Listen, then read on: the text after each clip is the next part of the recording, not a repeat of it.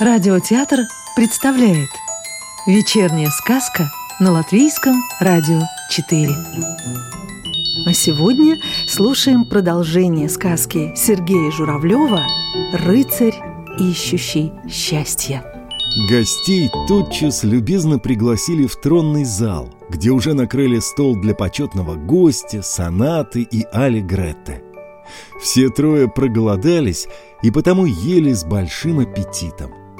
Али Гретте очень понравились мясные косточки, которые специально для нее на большом серебряном блюде принес младший поваренок. После трапезы Соната встала и, обращаясь к королю, сказала «Ваше Величество, почетному гостю сегодня вечером необходимо покинуть игрушечный город, иначе в полночь, по закону, установленному великим волшебником, основателем игрушечного королевства, он превратится в принца и навсегда останется в нашем городе. «Пусть остается, если хочет», — добродушно предложил король. «Мы ничего против не имеем. Сказочный принц стал бы братом нашим принцессам.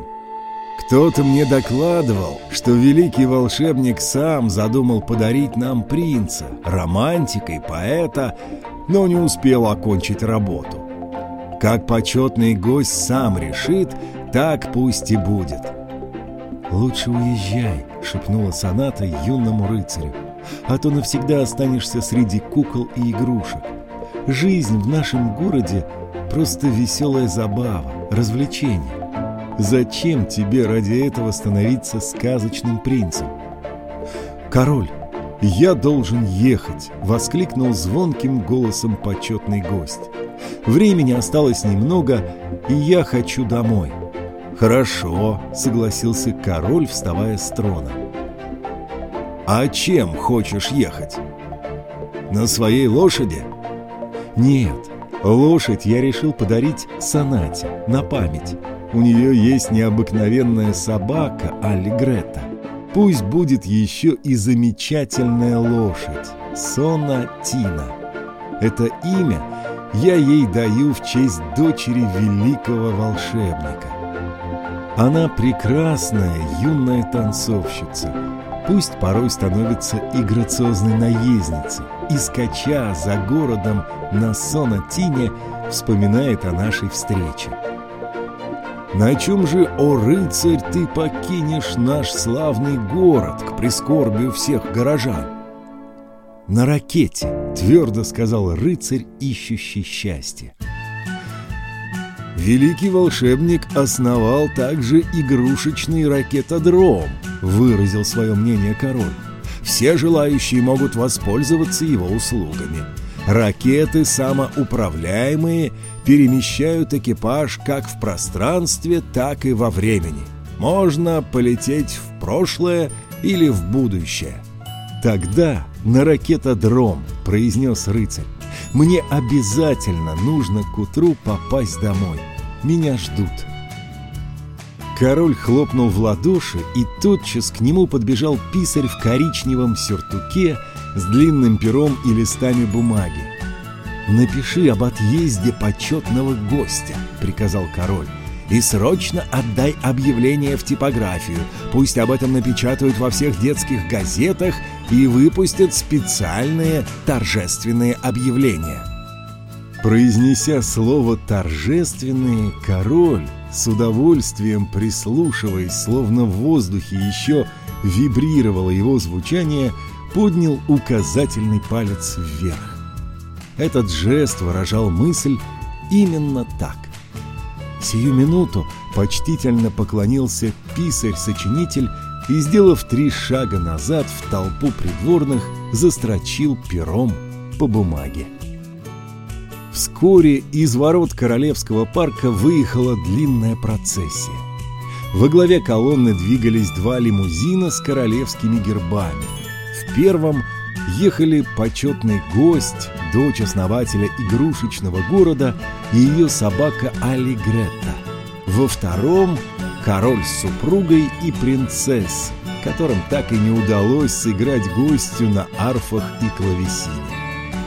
Далее в каретах На автомобилях, на колясках и верхом ехали придворные и незанятые в поимке пиратов офицеры Королевской гвардии. Едва первые машины выехали на площадь, Алле Гретта сказала «Смотрите, вот и пираты!» Стражники с мушкетами и шпагами вели одиннадцать связанных толстой пеньковой веревкой могучих пиратов. Впереди с мрачным видом шагал главарь шайки. Начальник тайной канцелярии, ехавший впереди колонны, увидел процессию, пришпорил своего светло-серого в больших желтых яблоках коня и лихо подскакал к лимузину, в котором сидел король. «Ваше Величество!» — выпалил он, осаживая коня и горцуя у лимузина. «Разбойники задержаны!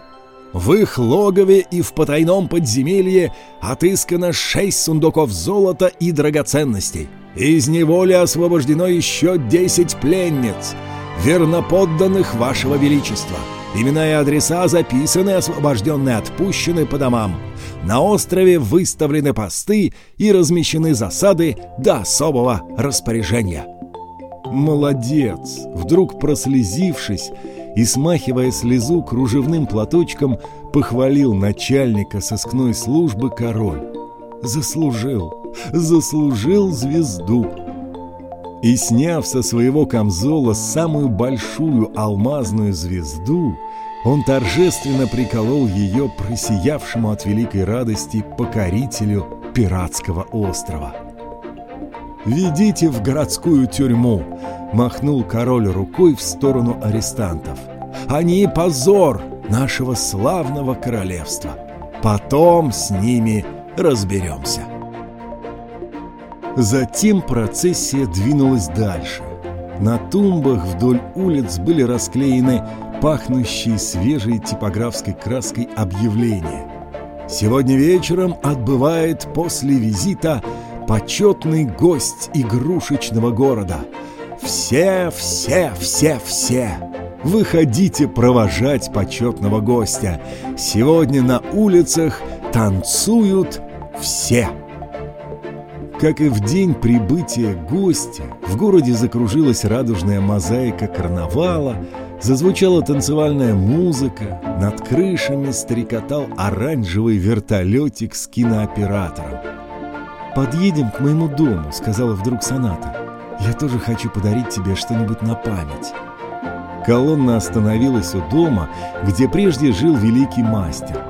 Соната быстро вышла из лимузина и побежала через полисадник к дому. На крыльце она вдруг остановилась и помахала рукой. «Она зовет тебя», — пояснила Алли Гретта. «Иди». И рыцарь поспешил на зов. Сказку читал актер Рижского русского театра имени Михаила Чехова Анатолий Фечин. Продолжение сказки слушайте завтра.